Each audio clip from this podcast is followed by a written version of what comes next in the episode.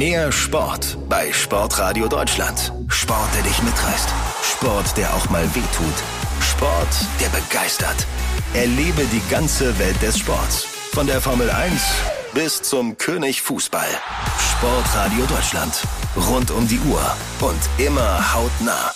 Deutschlandweit über DAB Plus und weltweit im Web, in der App und auf Smart Speaker. Klicke sportradio-deutschland.de. Sportradio Deutschland. Denn es ist dein Sport. Er ist immer ein guter Gesprächspartner. Charlie Fliegauf von den Grizzlies Wolfsburg hat im Profi-Eishockey alles gesehen. Seine Wolfsburger sind nach Plan in die neue Saison gestartet, wie er hier in den kommenden Minuten erzählt.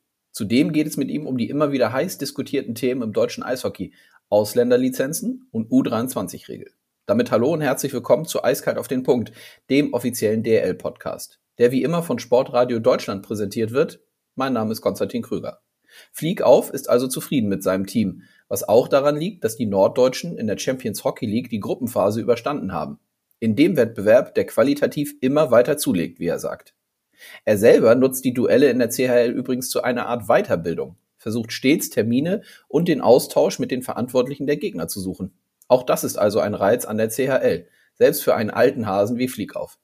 Als Mitglied der Sportkommission innerhalb der Liga beschäftigt er sich abseits vom Tagesgeschäft mit den strategischen Themen und hat klare Meinung. Auch zur SVE, der Spielervereinigung, aber hört selbst. Auf den Talk im Blick über den Tellerrand habe ich mich sehr gefreut. Danny Vaucher ist zu Gast. Er ist Chef der Schweizer National League. Seit kurzem ist er zudem Vorsitzender von Hockey Europe, der Interessensgemeinschaft der europäischen Topligen.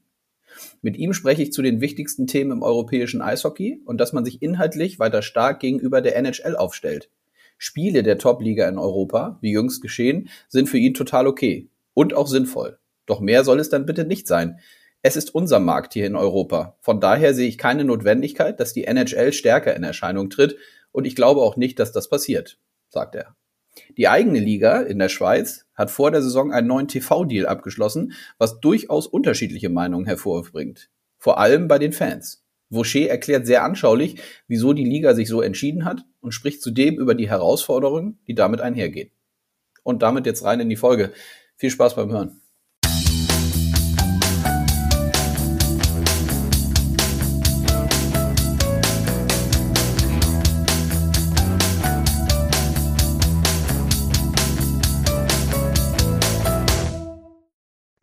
Ja, und damit rein in den aktuellen Podcast diese Woche. Hallo Charlie. Ja, servus Konsti. Grüß dich. Wie geht es dir? Klang ganz gut soweit, danke. Ja, sehr gut. Wie geht's dir denn so mit dem Saisonauftakt der Grizzlies Wolfsburg? Du hast mir eben schon gesagt, bevor ich auf den Knopf gedrückt habe, ihr seid, ihr seid im Plan. Ja, so kann man es fast sagen. Wir haben äh, das erste Spiel vergeigt, äh, zu Hause gegen Frankfurt, aber man sieht ja auch, dass das, äh, die Frankfurter ja ganz gut unterwegs sind, auch in der Liga. Wir haben das ein bisschen zu leicht genommen, haben 2-0-Führung. Äh, nichtsdestotrotz hat, hat Frankfurt das da auch gut gemacht. Danach hatten wir eigentlich jetzt bis auf den letzten Sonntag in jedem Spiel gepunktet. Letzten Sonntag muss man ein bisschen Tribut zollen für die harte Woche, die wir hinter uns hatten. Natürlich mit dem Champions League-Spielen, die wir äh, gehabt haben, das Champions League-Spiel in Turku mit einem ganz kleinen Kader. Wir haben einige äh, krankheitsbedingte Ausfälle gehabt in der, in der Woche und äh, nach wie vor haben dann ein ganz tolles Spiel abgeliefert. Für uns war es wichtig, dass wir versuchen wollten, das erste Spiel in Turku äh, zu gewinnen, damit wir da ein bisschen Sicherheit haben. Das ist uns gut gelungen und auch in Bremerhaven dann zwei Tage später ähm, waren wir gut unterwegs, aber am Sonntag gegen München, die auch wirklich sehr, sehr stark gespielt haben, muss man auch ganz klar sagen, ist uns ein bisschen die Luft ausgegangen zum Schluss. Ja. Mhm.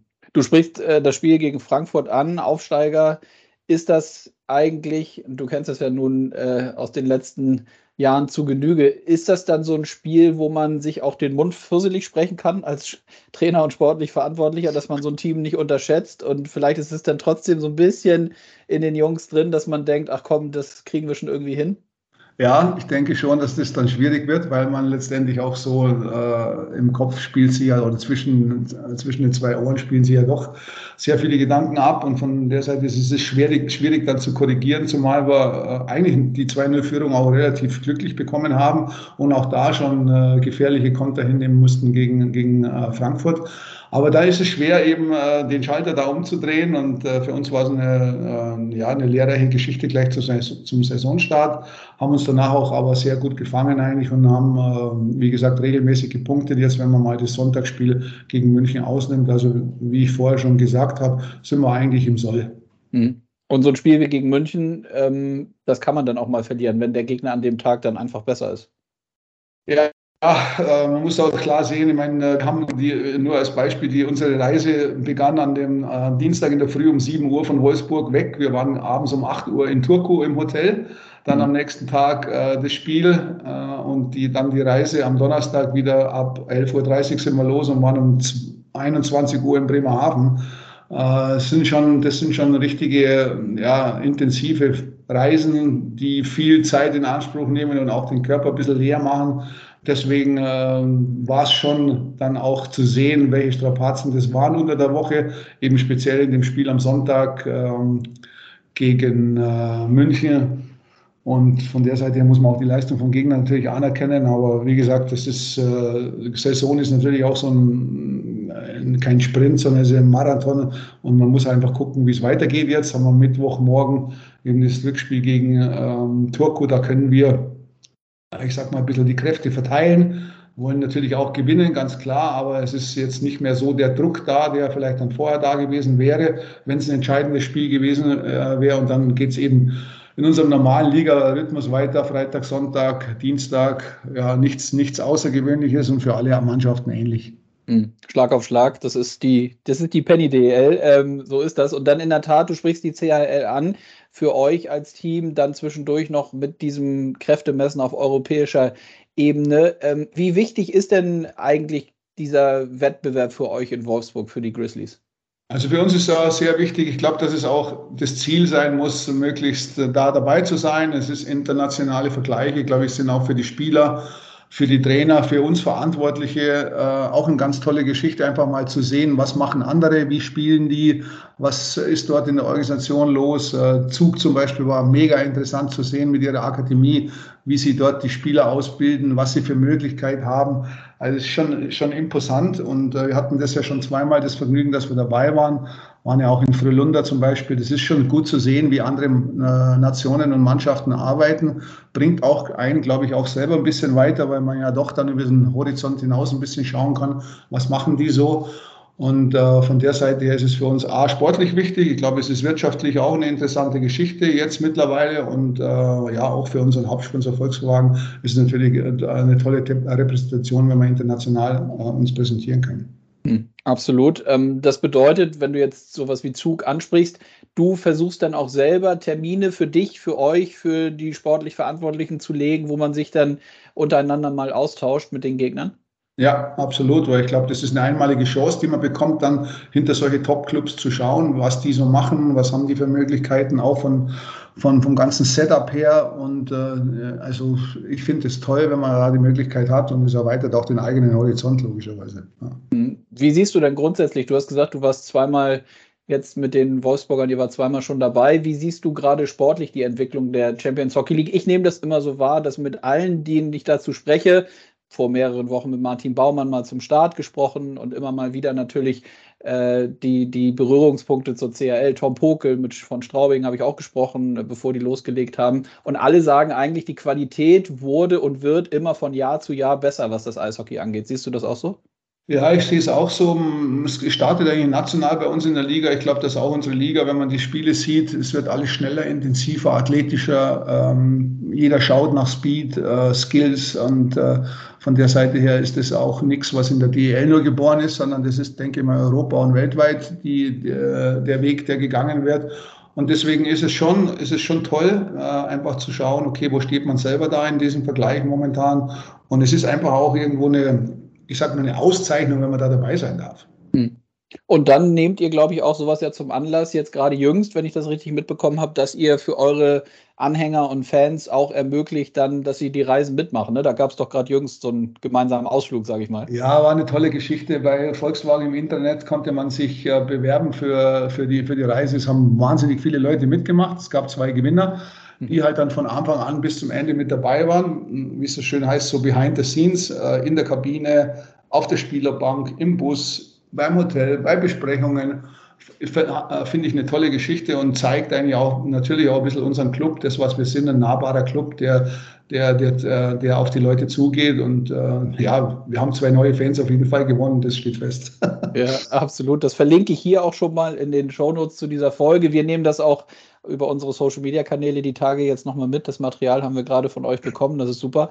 Eine Frage noch dazu: Ist das eigentlich dann etwas, was bei euch in der sportlichen Leitung einfach ist, unterzubekommen, sage ich mal? Wie ist das mit Mike Stewart? Muss man, musst du da mit ihm äh, länger drüber sprechen oder ist das für ihn dann auch völlig klar, dass man sowas mal, ich sag mal zur Ausnahme, denn es ist ja eine Ausnahme, dass man sowas dann auch möglich machen kann? Nein, ich musste nicht, äh, ich musste nicht schubsen oder so, sondern er ja. war auch von Anfang an gleich mit dabei. Und ich, äh, ich glaube, dass das einfach auch dazugehört, mal sowas zu machen. Das ist schon eine tolle Sache. Und er ist auch derjenige, der das sehr offen kommuniziert, der dann noch zusätzlich mit den, äh, mit den Zweien gesprochen haben, ein paar Sachen erklärt hat, warum man was wieso macht und wie unser, unser Spielplan auch ein bisschen ausschaut, seine Sachen. Das, also da ist er sehr offen und kommunikativ und das, das passt dann auch ganz gut zusammen. Mhm. Und jetzt äh, hattest du auch schon gesagt, ihr könnt euch so ein bisschen die Kräfte einteilen diese Woche. Äh, Champions Hockey League steht auf dem Plan.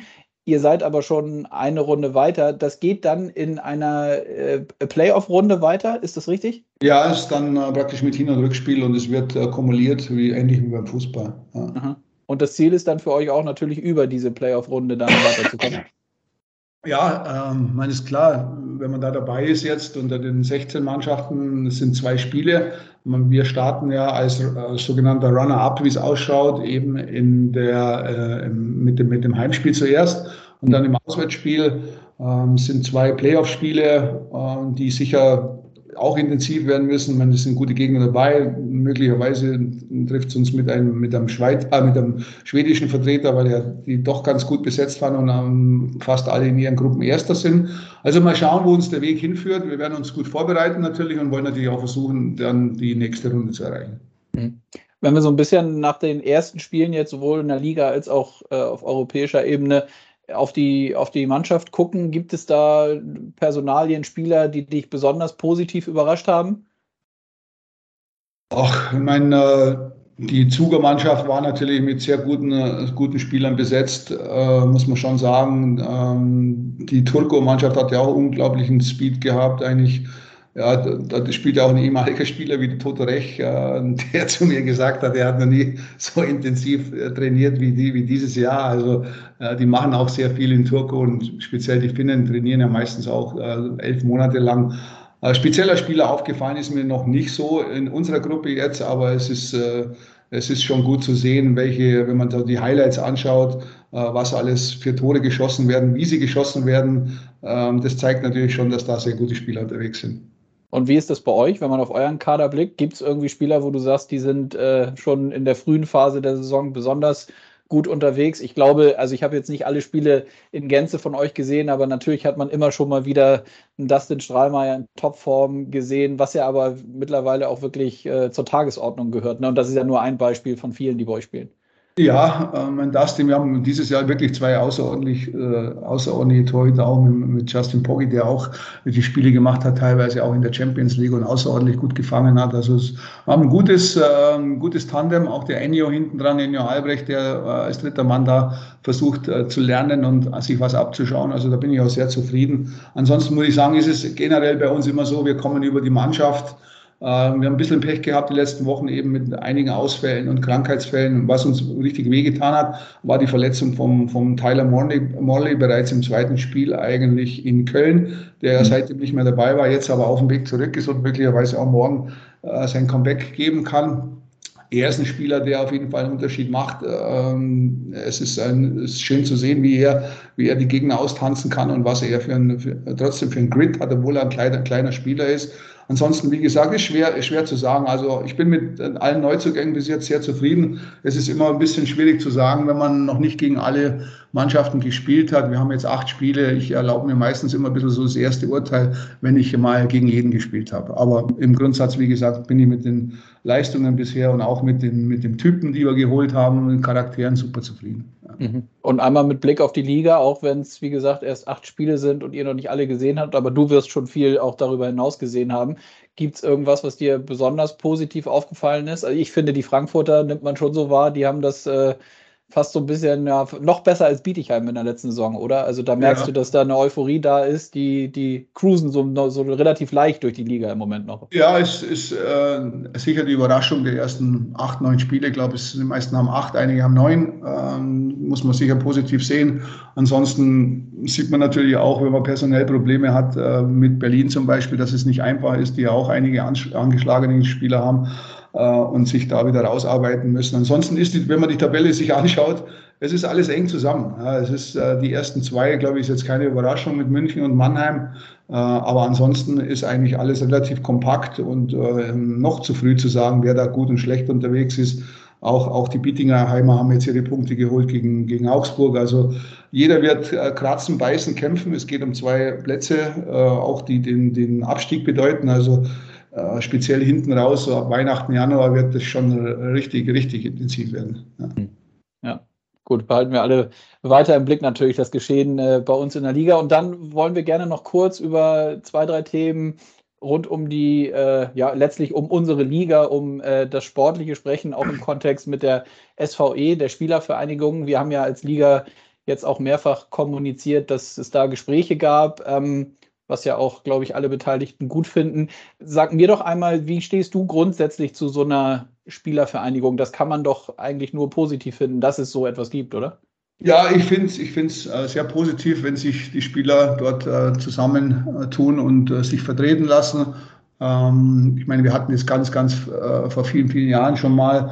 Ich glaube, es ist auch entstanden jetzt auch als erstes äh, aus der Situation heraus, damals in, der Corona, in dem Corona-Jahr, wo es auch wirklich an, das, an den Geldbeutel der Spieler gegangen ist und, und natürlich auch teilweise ähm, keine Informationen an die Spieler herangetragen wurden seitens ihrer Clubvertreter. Äh, bei uns, muss ich sagen, war das von Anfang an sehr transparent. Wir haben diese Thematik sehr, sehr offen und, äh, und äh, intensiv mit den Spielern kommuniziert. Aber ich finde es grundsätzlich gut, dass sie sich zusammentun und eben ihre, ja, ihre Themen auf den Tisch legen von der Seite her sehe ich das nur positiv. Und ich meine, ähm, warum soll man das jetzt nicht anhören, wenn es da vielleicht den einen oder anderen guten Vorschlag gibt? Mhm. Und dennoch ist es dann ja so, dass man trotzdem sagen kann und auch muss, dass die Themen, die jetzt so gerade im Bereich Kaderplanung und Gestaltung, Ausländerlizenzen, U23-Regelungen, die natürlich auch von der SVE adressiert wurde und wo man mal Nachfragen hatte, die man dann auch beantwortet hat jetzt in den letzten Terminen, dass das ja keine Themen sind, die wir, sage ich mal, in, in der Liga ansonsten nicht auf dem Schirm haben. Vielleicht kannst du noch einmal für die Hörerinnen und Hörer sagen, in welchem Gremium ihr euch dazu eigentlich regelmäßig auch austauscht. Ja, es gibt ja eigentlich turnusmäßige sportliche Leitermeetings, wo man eine Tagesordner, Agenda hat, wo zum Beispiel auch die U23-Geschichte, wenn wir die mal rausnehmen und auch die Ausländerregelung immer wieder mal ein Thema ist. Ähm, ich glaube, dass da in den letzten Jahren viel passiert ist, speziell in der Ausbildung der jungen Spieler mit der U23-Regel. Ähm, mittlerweile, wir sind ja damals von einem U23 äh, mittlerweile bei drei U23-Spieler angekommen. Ich glaube auch, dass wir da den richtigen Weg gegangen sind, einfach um den jungen Spielern die Möglichkeit zu offerieren, in die Liga reinzukommen. Mhm. Natürlich haben wir auch irgendwo Leistungs, äh, eine Leistungsgesellschaft und äh, zum Schluss zählt äh, das auch, was auf dem Eis eben passiert. Es ist jeder junge Spieler aus meiner Sicht, das kann ich jetzt nur für Wolfsburg sagen, ist dann auch so eine Art Projekt, mit dem man sich beschäftigen muss über, über, über gewisse Jahre, um ihnen die Möglichkeit zu geben, sich zu entwickeln äh, über die diversen Ligen hoch, äh, Oberliga, zweite Liga in die DEL rein. Deswegen werden wir das sicher wieder zu gegebener Zeit überprüfen. Und die Liga hat ja da auch äh, in Form von Tino Boos immer adäquate Zahlen auf dem Tisch, wie viele Spieler eingesetzt werden, wie viel Eiszeit bekommen sie, welche Jahrgänge sind es. Ähm, Im DEB wird sich ausgetauscht, wie die Entwicklung ist in den nächsten Jahren, wie viele Spieler kommen überhaupt hoch jetzt dann. Äh, ich sage jetzt einmal äh, ab 2003, 4, 5, 6, was gibt's da alles, um einfach mit Weitsicht auch ein bisschen Entscheidungen zu treffen, weil alle Entscheidungen, die man trifft, muss man schon fast immer in einem Jahr Vorlauf machen, weil ja doch jeder Club irgendwo Planungen macht, speziell im jungen Bereich, in dem, in dem U23-Bereich. Und deswegen ist das äh, Thema natürlich auch immer wieder auf unseren Tagesordnungen. Genauso das Ausländerthema äh, wird ja auch immer diskutiert und, und auf den Tisch gelegt. Ich glaube, äh, dass wir auch da eine gute, äh, eine gute Situation haben, aktuell mit unseren neun plus zwei Ausländern. Es ist halt auch so, dass man, dass viele Clubs diese Ausländeranzahl auch braucht, um einfach äh, konkurrenzfähig zu sein. Ich glaube, wir haben ein sehr gutes Produkt. Da ist auch jeder Manager natürlich dann gefordert, dass er speziell in dem Ausländerbereich, das ja doch bei vielen Mannschaften diese unter, sogenannten Unterschiedsspieler sind, weil der deutsche Markt ja doch sehr begrenzt ist. Und da kann man halt dann auch, wenn man, wenn man äh, gute Entscheidungen trifft, auch äh, gute Spieler für ganz gutes Geld bekommen, weil einfach der Markt auch viel größer ist. Und deswegen glaube ich, ist es nach wie vor wichtig, dass wir diese Ausländeranzahl haben. Und ich sehe da auch aktuell momentan kein, eher keinen Handlungsbedarf. Mhm. Gibt es denn eigentlich, also erstmal total äh, spannend und danke dir, dass du das nochmal so, so anschaulich auch, auch erklärst und auch durchaus mal mit dem einen oder anderen Insight, dass sich da regelmäßig zu ausgetauscht wird.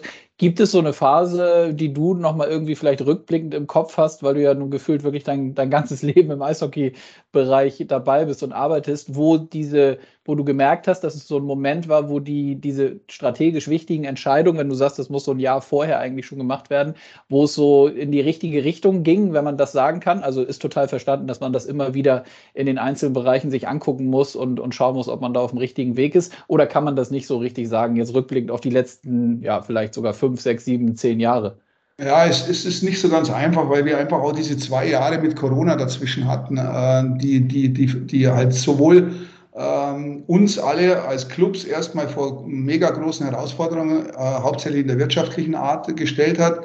Dann sind natürlich viele andere Dinge auch auf der Strecke geblieben. Die ganze Nachwuchs- Ausbildung ähm, ist, ist auf der Strecke geblieben, teilweise sind die Saisonen ausgefallen. Das wird uns alles irgendwo auch einholen. Ich glaube trotzdem, dass es richtig und wichtig war, damals äh, diese U23-Regelung einzuführen, äh, um einfach, ich sage mal so einen seichten äh, Zwang auf, äh, sich aufzuerlegen, dass man sich um junge Spieler kümmert und das, glaube ich, haben wir auch gut gemacht. Und die Entwicklung, die war auch positiv. Man muss jetzt eben nur schauen, wie weit, äh, wie weit kann man gehen, wie viele Spieler gibt es eigentlich äh, in dem Bereich U23, jetzt wenn man von der DEL spricht, die dann auch das Zeug dazu haben, einen Kaderplatz einzunehmen. Und das ist das, äh, was ich vorher eben gemeint habe, muss man, muss man doch schon immer jährlich äh, evaluieren und nachschauen, was sinnvoll ist.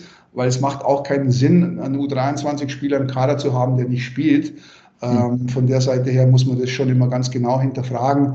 Und äh, man hat ja auch diesen Zwischenschritt noch eingebaut, dass für die zweite Liga zum Beispiel jetzt auch der U24-Spieler, also wenn der bei der DEL rausfällt, der U23-Spieler könnte ja theoretisch immer noch in der zweiten Liga mit einer Förderlizenz spielen. Das ist so eine kleine Brücke, die man noch gebaut hat. Aber irgendwann ist halt dann auch, äh, wie ich vorher schon äh, eingangs gesagt habe, auch, auch die Zeit gekommen, wo man halt auch eine, eine, einen Strich ziehen muss. Ist der Spieler gut genug für unsere Liga? Und äh, da entscheidet sich halt dann oft auch, wie es weitergeht. Und von der Seite her, glaube ich, ist es schwer, einen Punkt zu nennen, wann, was war der richtige Weg. Aber ich glaube, dass wir viele gute, nicht immer richtige, aber viele gute Entscheidungen getroffen haben, um das deutsche Eishockey zu fördern. Mhm. Gut haben wir das. Und dann wollte ich gerne auf jeden Fall noch fragen, weil das beschäftigt ja alle. Corona hast du jetzt noch angesprochen in der Vergangenheit. Wir hoffen, dass das uns jetzt äh, im Herbst und Winter natürlich nicht mehr so heftig ereilt. Es sieht ja zum Glück danach aus, dass es äh, nicht so ist. Wie ist das bei euch in Wolfsburg eigentlich, ähm, diese Thematik nach Corona?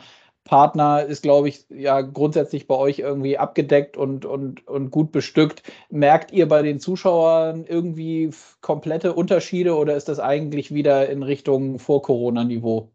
Ja, ich glaube, da, da, werden, da werden die Warnlichter angehen, glaube ich, bei allen Clubs momentan, wenn man sich das anschaut. Äh, die größte Herausforderung wird sein, den Zuschauer wieder ins Stadion zurückzubekommen.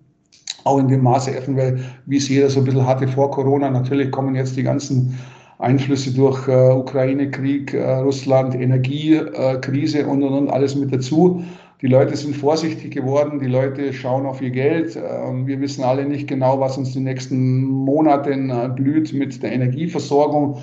Also es ist schon äh, ein, ein, eine, auch trotzdem wird es eine wirtschaftlich schwierige Saison. weil ich glaube, äh, speziell, und das sieht man halt schon, speziell bei den Zuschauern, ist es so, dass man wirklich um jeden Zuschauer kämpfen muss. Hm.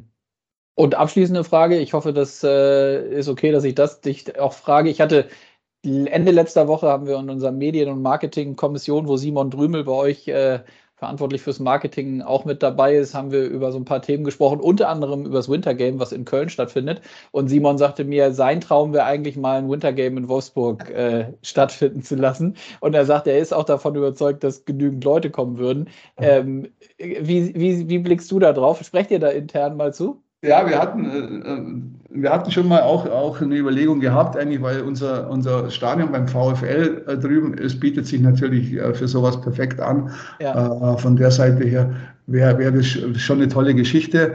Ähm, ja, da muss man mal schauen. Also wir sind mit unserer Organisation natürlich auch nicht so manpowermäßig aufgestellt, dass wir da jetzt ein, zwei Leute abstellen und sagen, okay, macht mal ein sauberes Konzept dafür. Äh, ja. Aber ja, man, soll, man soll nie, nie sagen und ja, ein, ein Wintergame in Wolfsburg, warum nicht? Ja.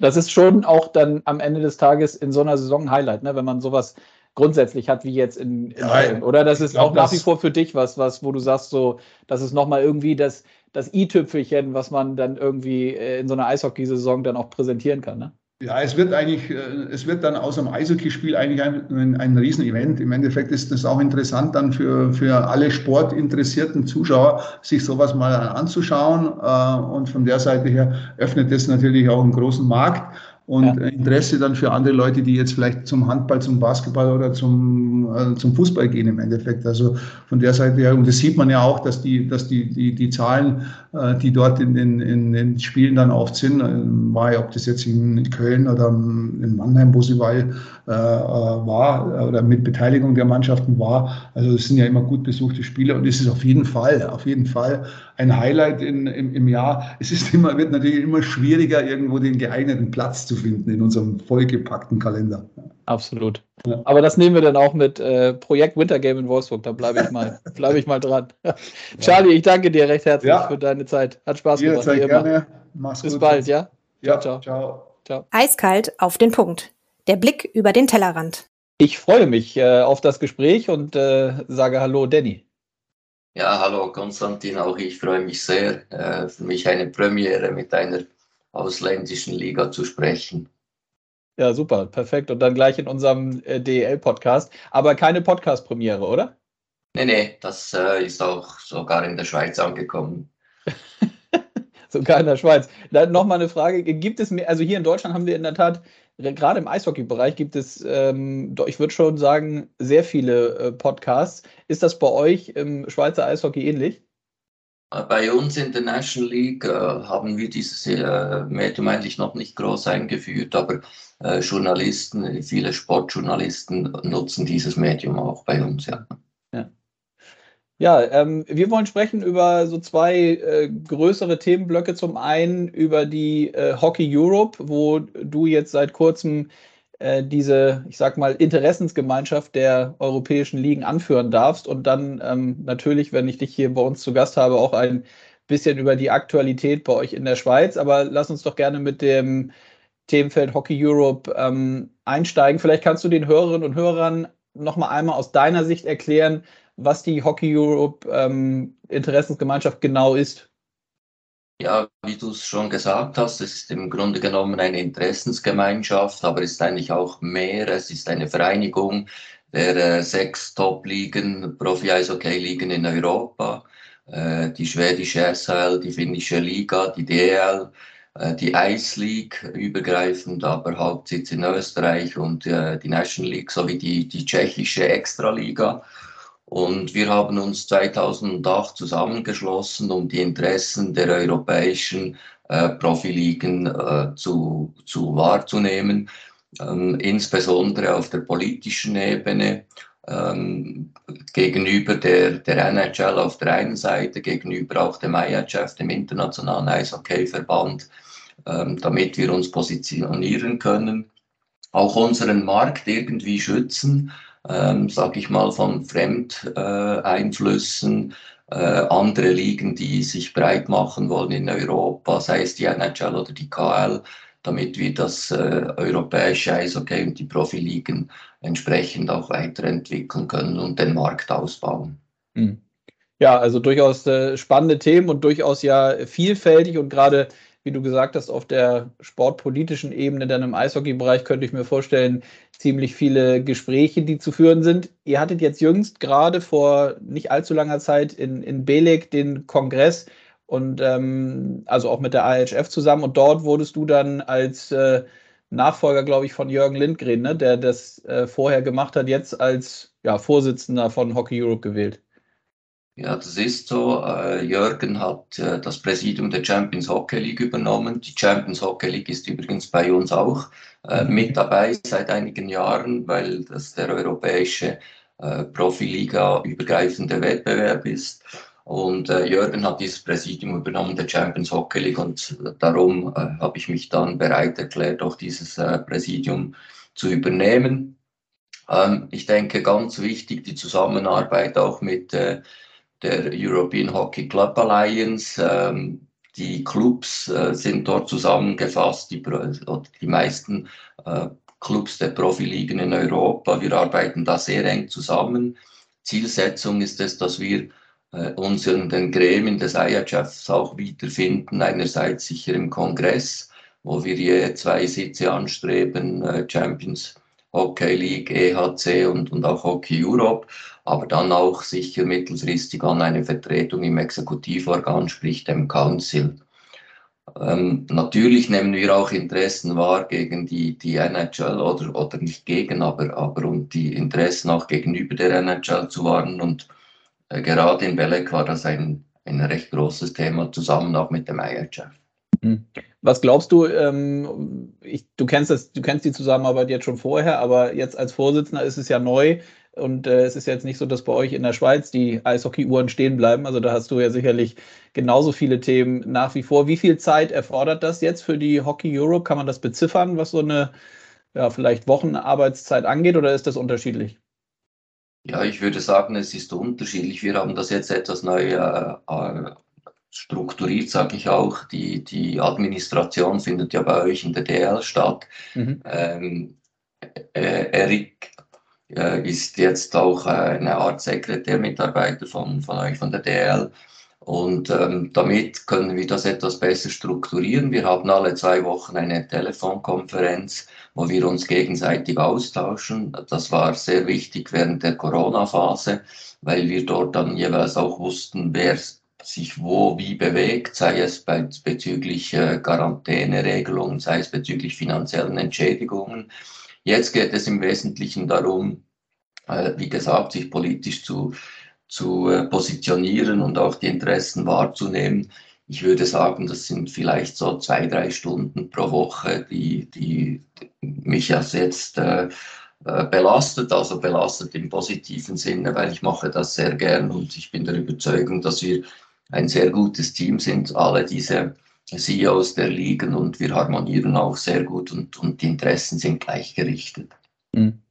Du hattest eben angesprochen, diesen Sitz im Exekutivkomitee der IHF.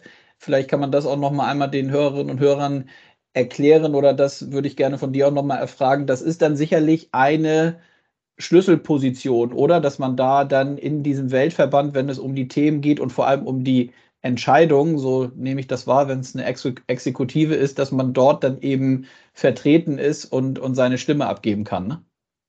Ja, also ich würde sagen, der erste Schritt ist sicher, dass wir in den Kongress kommen. Das ist äh, im Grunde genommen, sage jetzt mal, die Legislative. Also das ist äh, das Parlament, sage ich jetzt mal, dort sind alle Verbände vertreten mit äh, zwei Stimmen normalerweise. Es gibt solche, die haben nur eine, aber, aber die Großen ähm, haben alle zwei Stimmen. Und das ist das erste Ziel, dass wir dort vertreten sind, dass wir die Interessen der Ligen, aber auch der Clubs wahrnehmen können in diesem Kongress. Und der nächste Schritt wäre dann eben das Council, das ist dann das Exekutivorgan, äh, also sprich quasi die die, die Regierung, die dann den, den Weltverband im Eishockey auch äh, führt. Aber ich glaube, realistisch äh, betrachtet in, in den nächsten zwei, drei Jahren wollen wir dort einen Sitz im, im Kongress haben. Und der nächste Schritt, wenn man dann im Kongress ist, kann man dann auch in das Council gewählt werden. Mhm. Okay, verstehe. Ähm, NHL hattest du jetzt auch schon ein, zwei Mal angesprochen. Ähm, passt vielleicht ganz gut so in, in, in diesen Tagen. Die Saison äh, ist losgegangen. Die NHL war gerade in Europa mit der Global Series. Ich habe letzte Woche hier in diesem Podcast mit äh, unter anderem mit Christian Kapp vom Tagesanzeiger gesprochen, auch über das äh, Testspiel in Bern und haben so ein bisschen auch über die Schweizer Spieler in der NHL ähm, ja nicht philosophiert, aber ich wollte gern seine Meinung haben, damit wir nicht immer nur über die deutschen Spieler sprechen, die drüben sind. Ähm, wie nimmst du diese die NHL aktuell wahr und ähm, wie ist aus deiner Sicht dieser dieser Weg, den es ja schon länger gibt, aber dass die NHL jetzt auch wieder in Europa war? Wie hast du so diese Tage wahrgenommen aus deiner Sicht? Also grundsätzlich ist es ja so, dass äh, die NHL unbestrittenermaßen die beste Liga der Welt ist und, und dort auch die besten Spieler der Welt spielen. Ähm, ich denke, das, das muss man so absolut anerkennen. Es ist ein tolles Produkt. Sie machen einen, eine, eine, einen Top-Job bezüglich Vermarktung und bezüglich Auftritt und, und ähm, wir sind einfach etwas zurückhaltend, weil wir sagen, wir, der, der europäische Markt, der soll den europäischen Ligen gehören. Es ist okay, wenn ein Spiel wie in Bern stattfindet zu Ehren von, von Roland Josi, der dort in Bern groß geworden ist. Das war ein tolles Fest, es war eine tolle Atmosphäre auch für, für Roman, eine Rückkehr als, als NHL-Spieler. Aber nichtsdestotrotz, und, und ich denke, das müssen wir auch etwas kritisch sehen, jeder Marktteilnehmer, zusätzliche Marktteilnehmer nimmt vom Kuchen auch irgendein Stück äh, weg und äh, die Zielsetzung von, von Hockey Europe ist auch den europäischen Markt, eben den europäischen Ligen zu, zu lassen, wenn die, wenn die zwei, drei Spiele machen, sei es in Deutschland, in der Schweiz oder dann auch den Season Open in Prag, äh, ist das sicherlich okay, aber wir würden uns sicherlich gegen eine Division, zum Beispiel in Europa, würden wir uns wehren, weil die NHL soll in Nordamerika bleiben und wir bleiben hier in unserem Markt in Europa. Mhm. Ja, diese Division, auch das wurde jetzt gerade nochmal auch durchaus äh, von deutschen Journalisten, die da sich regelmäßig äh, auch mit der NHL dann beschäftigen. Aber bei uns in Deutschland sind es äh, ja auch durch die, die Eishockey News so als unser Fachmagazin, aber auch weitere Journalisten, die sich natürlich auch gut auskennen, wurde diese, dieses Division-Thema auch nochmal äh, aufgemacht ähm, anlässlich dieser Global Series. Ist das, das aus deiner Sicht überhaupt etwas, was, also kurzfristig doch sicherlich gar nicht, aber auch mittelfristig, was überhaupt irgendwie funktionieren könnte? Nimmst du da irgendwie Strebungen aus der NHL wahr, dass wirklich sowas kommen könnte? Aus meiner Sicht ist das immer noch, ähm, nicht immer noch, aber gefühlt ist es doch sehr weit weg, dass das kommt. Absolut, also ich denke auch, es ist sehr weit weg und, und wenn ich die, die Medien richtig gelesen habe, hat Bill Daly in Prag auch gesagt, dass es keine Zielsetzung ist, eine europäische Division aufzubauen der NHL. Oder man muss sich bewusst sein, und wir sehen das auch in der Champions Hockey League, oder am liebsten haben die, die deutschen Fans, die Schweizer Fans, die, die schwedischen, die finnischen Fans haben die, die Lokalderbys, die, die, die traditionsreichen Spiele, ähm, Rivalitäten, die es seit Jahren gibt. Das, dort hat es auch die höchsten Zuschauerzahlen. Und natürlich ist ein NHL-Game in Europa immer ein besonderer Event, aber wenn das permanent eine Liga wäre, dann, dann wäre das aus meiner Sicht auch kommerziell und, und auch von den Zuschauerinteressen her nicht äh, sehr erfolgreich. Äh, wir sehen es bei der Champions Hockey League, die Zuschauerzahlen legen zwar zu und das ist durchaus positiv, aber äh, die Leute, die, die haben immer noch lieber Lokalderbys, ähm, zumindest bei uns in der Schweiz, ich gehe davon aus, in Deutschland ist es, ist es ähnlich. Und darum bin ich auch der Meinung, wenn man eine permanente auch europäische Liga. Es gibt auch da gewisse, gewisse Leute, die das Gefühl haben, man sollte eine äh, permanente europäische Liga machen, ohne die Clubs dann in der heimischen Liga auch noch spielen zu lassen. Ich glaube, für mich äh, wäre das auch kein Erfolgsmodell. Sportlich durchaus interessant. Also die Champions Hockey League bietet auf sportlichem Niveau absolut höchste Kost und, und ich denke, dass das äh, braucht es auch, aber eine permanente Liga, sei es eine NHL oder sei es eine europäische Liga, sehe ich so nicht. Hm. Ja, durchaus verständlich. Ähm, aus deiner Sicht, wie wichtig sind dennoch die, Roman Josi ist jetzt äh, von dir auch gefallen, der Name, und es gibt natürlich weitere Schweizer Spieler, ähm, die, die drüben aktiv sind. Merkt ihr das in der Schweiz? Merkst du das auch von der, von der Liga, dass sowas grundsätzlich natürlich wichtig ist für den gesamten Nachwuchs und, und, und Jugendbereich auch, dass es diese, ja, ich sage mal, Idole gibt, die nicht nur bei euch in der Schweiz spielen, sondern eben dann auch den Sprung rüber nach Nordamerika schaffen? Ja, absolut. Also da, wir sind stolz und, und sehr glücklich, dass wir, ich glaube, jetzt äh, sind es etwa 15 Spiele in der NHL haben, äh, die äh, zum Teil sehr, sehr, sehr erfolgreich sind. Jetzt Nino Niederreiter bei den Predators hat auch äh, in, in zwei Spielen Prag hervorragend gespielt. Und das sind natürlich äh, Vorbilder, Idole für, für unsere jungen Kids und die brauchen wir unbedingt, nebst denjenigen, die bei uns in der Liga spielen. Ich glaube, es braucht beides und, und es soll auch für beides Platz haben. Mhm. Champions Hockey League ähm, finde ich auch nochmal spannend von, von dir als Liga-Chef. Hatten wir eben auch schon kurz angedeutet. Wie siehst du den Wettbewerb grundsätzlich? Sportlich hast du eben schon gesagt, ist das, äh, und da sind sich, glaube ich, auch alle einig, ist das ähm, sehr, sehr toller Sport und toller Eishockey, der tolles Eishockey, was da geboten wird. Wie siehst du so die Entwicklung der CHL in den letzten Jahren? Also ich habe das Gefühl, es ist eine sehr gute Entwicklung, ähm, sportlich wie auch äh, kommerziell, auch wenn es kommerziell sicherlich nicht sehr einfach ist, aber auch die Zuschauerzahlen nehmen zu, die Akzeptanz nimmt ebenfalls zu. Für uns als Hockey Europe ist es auch ein strategisches Ziel, dass es eine europäische Liga oder einen, einen Wettbewerb gibt. Wie, wie, gesagt, nicht einen permanenten, aber einen äh, neben den äh, nationalen äh, Meisterschaften. Und ich bin der Überzeugung, dass, dass wenn wir gemeinsam diese Stoßrichtung unterstützen, wir die Champions Hockey League auch eine gute Zukunft haben. Ein solches Produkt entwickelt man nicht in ein paar wenigen Jahren, wenn man an den Fußball zurückdenkt. Ähm, Europa Cup der Meister, wie er damals hieß, und, und man heute sieht dieses Produkt Champions League im Fußball. Das war eine Entwicklung über 20, 30 Jahre und im Eishockey braucht das sicherlich auch etwas Zeit und ich bin, bin positiv, dass wir das weiterentwickeln können. Hm.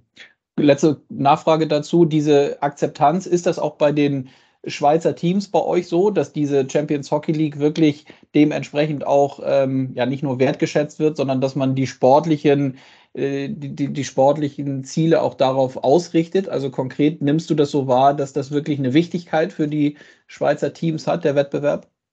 Absolut. Also bei uns in der Schweiz, da kann ich glaube ich sagen, dass äh, sämtliche Clubs äh, sehr positiv eingestellt sind gegenüber der Champions Hockey League.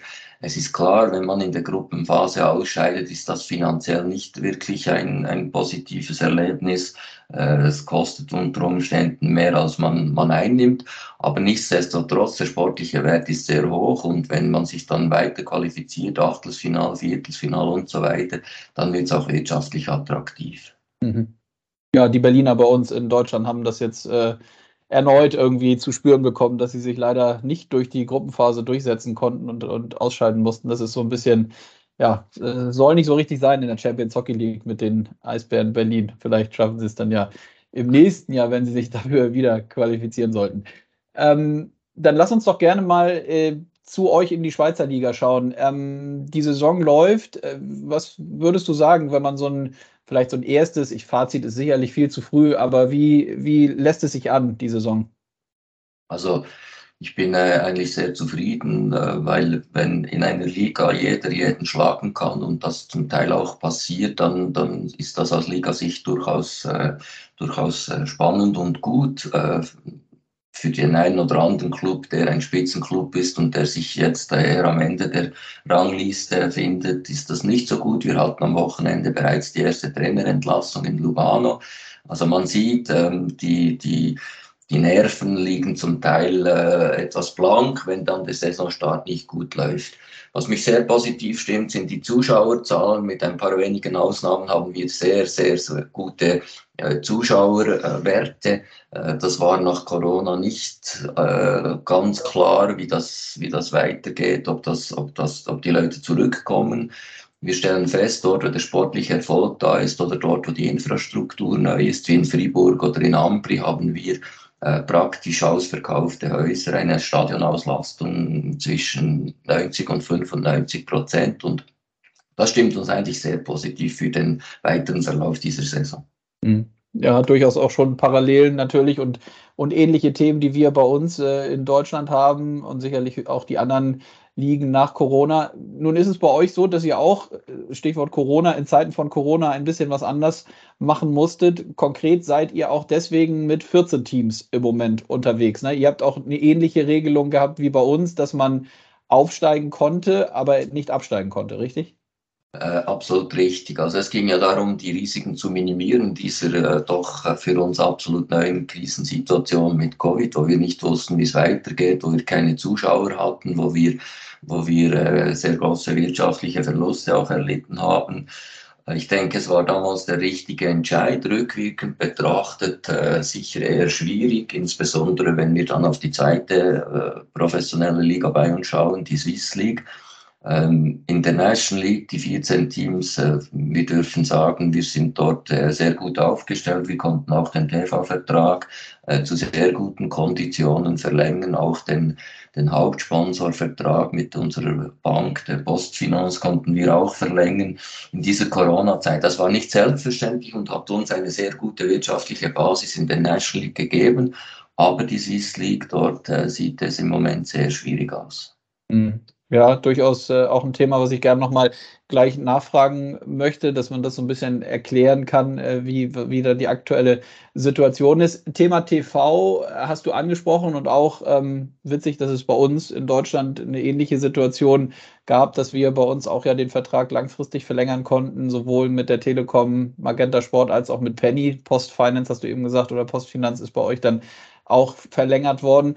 Ähm, konkret im Bereich TV äh, heißt das jetzt, es gibt etwas anderes für die Eishockey-Fans. Ne? Vielleicht kannst du einmal kurz aufzeigen, wie es vorher war, gerade auch im, im Segment des öffentlich-rechtlichen. Also da konnten ja Spiele gesehen werden und jetzt ist es, glaube ich, wenn ich das mir nochmal richtig durchgelesen habe, ist es ein bisschen anders, ne?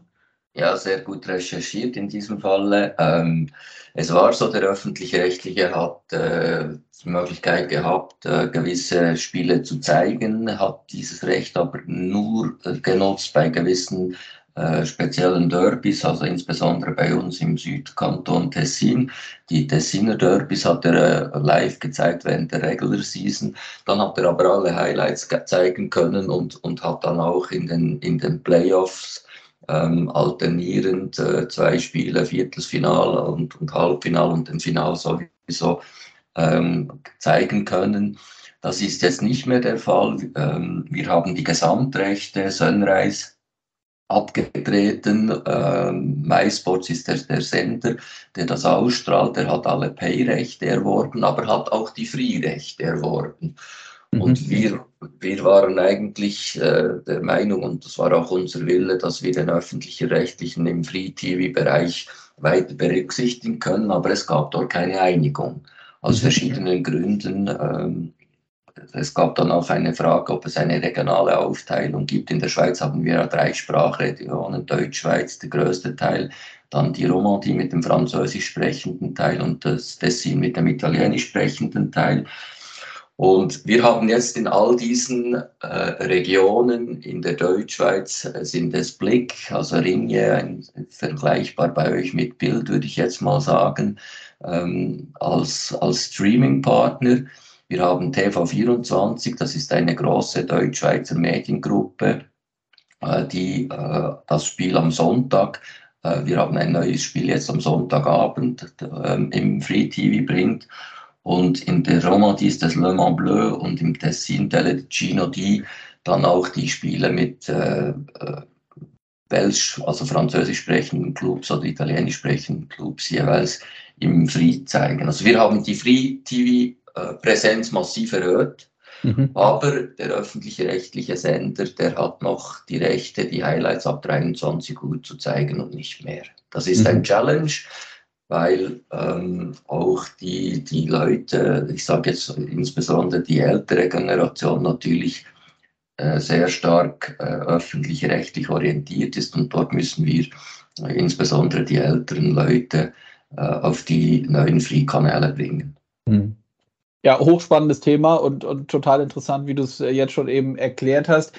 Erste Nachfrage, die ich hätte, vielleicht so ein bisschen in, in so eine, nicht in die Vertragsverhandlung, das äh, wird sicherlich nicht zu besprechen sein hier, aber ist es so, dass du und ihr von der Liga in so einer Ausschreibung äh, die ganze Zeit mit an Bord seid, informatorisch, oder sitzt ihr die ganze Zeit mit am Tisch? Wie muss man sich das vorstellen?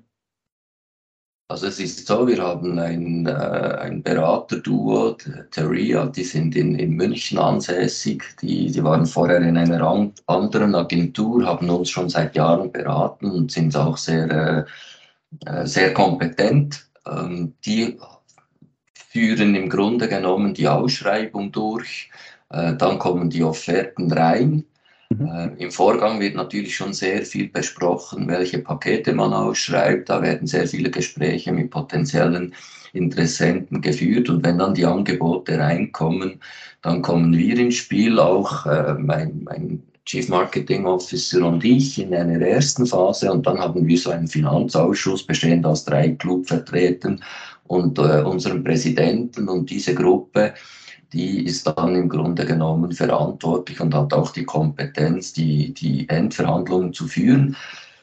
Vielleicht spannend auch hier die Aussage, oder wir haben, als das Angebot von Sunrise reinkam, haben wir äh, das im Verwaltungsrat, im Aufsichtsrat bei uns besprochen, den Grundsatzentscheid gefällt, dass wir die äh, Gesamtrechte vergeben und dann haben wir einen Tag lang verhandelt äh, mit, mit Sunrise, mit diesem Ausschuss, den ich vorhin erwähnt habe. Und dann haben wir am selben Abend haben wir den Vertrag unterzeichnet. Mhm. Also eine, eine Lösung, die nur möglich ist in einer schlanken, selbstständigen Organisation. Die National League ist eine eigenständige Aktiengesellschaft seit 2020 und das hat uns sicher sehr geholfen. Mhm. Ja, absolut. Auch völlig verständlich. Ähm, höchstwahrscheinlich täusche ich mich nicht, wenn das jetzt so die ganze TV-Thematik mit den öffentlich-rechtlichen und du hast die etwas ältere Zielgruppe angesprochen, gar nicht böse gemeint, sondern das ist dann ja wirklich so, dass die äh, höchstwahrscheinlich schwieriger umzustimmen sind, vielleicht mal umzuschalten im wahrsten Sinne des Wortes oder gerade auch auf neue digitale Kanäle zu gehen. Ist das gerade jetzt ein Thema bei euch von den Fans, dass diese TV-Situation, dass die besprochen wird?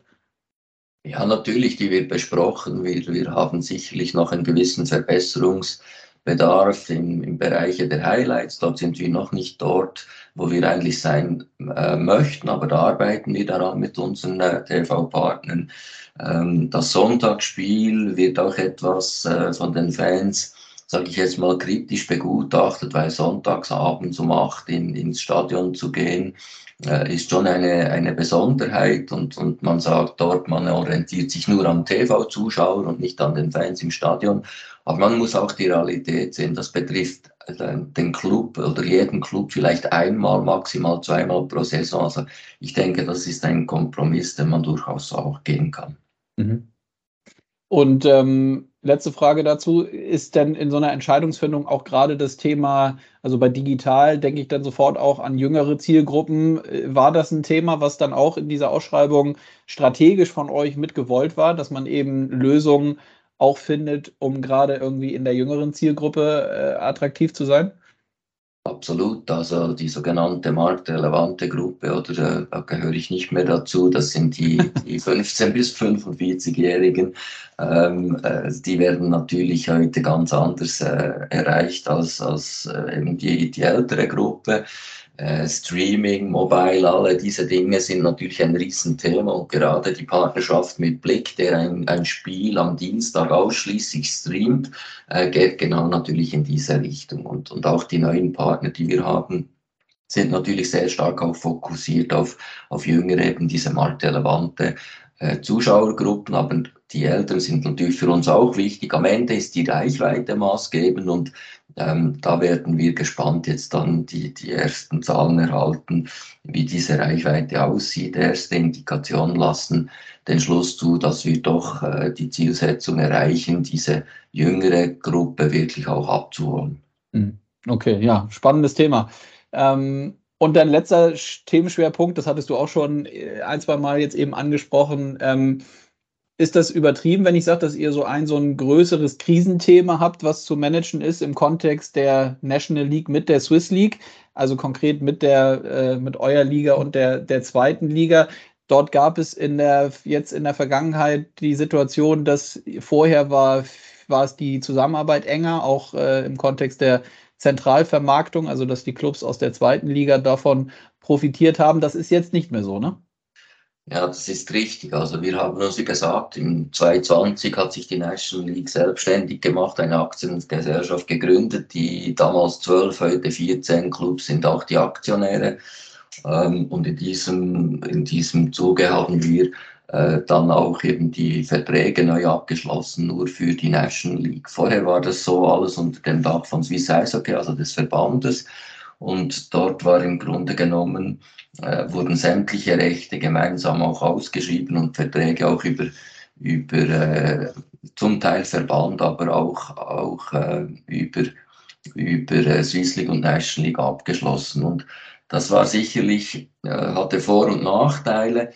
Ich glaube, wie gesagt, die Flexibilität für die National League war für uns ganz wichtig und, und ähm, ich denke auch, dass, dass äh, der Entscheid damals richtig war. Fakt ist aber, dass, dass ähm, jetzt die, die Swiss League und, und wir, hatten, wir hatten die Möglichkeit, äh, ihnen gegeben, dass sie auch mit uns die TV-Rechte ausschreiben.